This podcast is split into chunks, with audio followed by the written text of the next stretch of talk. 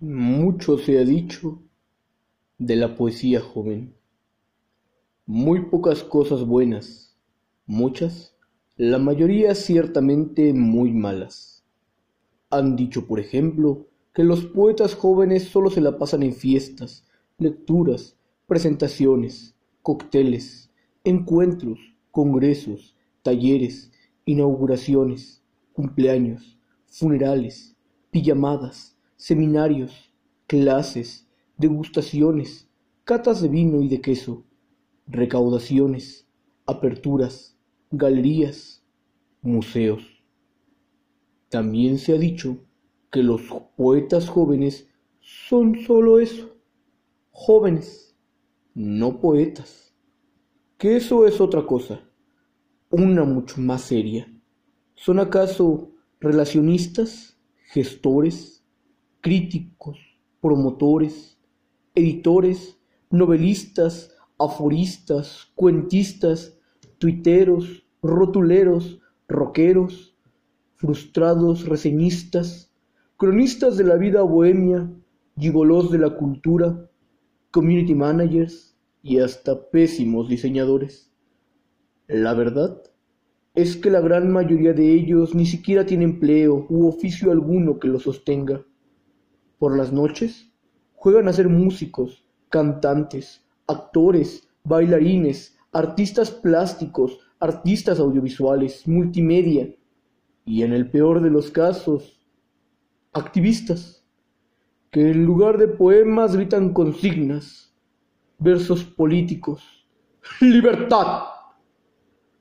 Por todo lo anterior, una serie de infortunadas implicaciones afectan al gremio, como por ejemplo que los poetas jóvenes solo se leen entre ellos, que los jóvenes poetas busquen ser jóvenes siempre y a pesar de todo, incluso de la calidad, incluso del tiempo, que los poetas jóvenes se valgan de la pirotecnia en lugar del poder de la lengua que los jóvenes poetas asistan a las lecturas de otros jóvenes poetas, que los jóvenes poetas se den entre ellos becas, premios, retuiteos, publicaciones, artículos, reseñas autocomplacientes como mutuas masturbaciones, likes y hasta besos. Que los jóvenes poetas se la pasan discutiendo con otros jóvenes poetas de aquellos jóvenes poetas que no entienden a los verdaderos jóvenes poetas. En fin, que los jóvenes poetas pelean por lo mismo todos los días, de todos los años, en todas las generaciones posibles. La poesía joven desafía así la compleja paradoja de la autorreferencia, del yo lírico. Hay quien dice de los jóvenes poetas cosas aún más graves, que ni siquiera leen, que no se preocupan por lo que escriben, si es que lo hacen, que así cualquiera podría ser poeta, incluso los más viejos que ya no tienen cabello, que cualquiera puede escribir poesía joven si se trata de no poner unos buenos y conmovedores versos, sino hileras de emoticones tristes.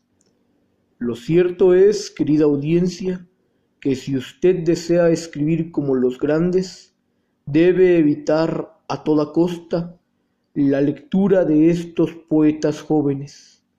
Leer, en cambio, el verso de envoltura, la pasta de dientes, de los jabones, los recados en el refri, los post-its, los insoportables anuncios de los autoparlantes lo que dice la gente, lo que escribe a Shauri, todos los memes, las conversaciones, la vida misma en 140 caracteres. No vaya a ser que un día despierte convertido en poeta joven, queriendo escalar en todos los rankings.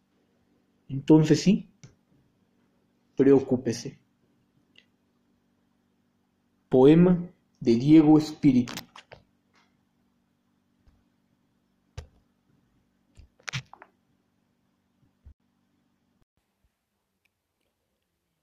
Sueñan las pulgas con comprarse un perro. Y sueñan los nadies con salir de pobres. Que algún mágico día lleva de pronto la buena suerte.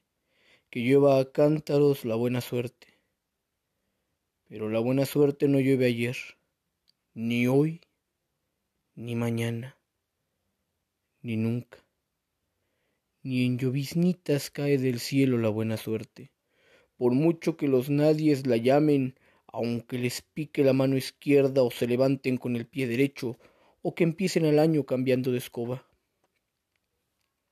Los nadies, los hijos de nadie, los dueños de nada, que no son, aunque sean, que no hablan idiomas, sino dialectos, que no profesan religiones, sino supersticiones, que no hacen arte, sino artesanía, que no practican cultura, sino folclor, que no son seres humanos, sino recursos humanos, que no tiene cara, sino brazos, que no tienen nombre, sino un número, que no figuran en el historial universal, sino en la crónica roja de la prensa local.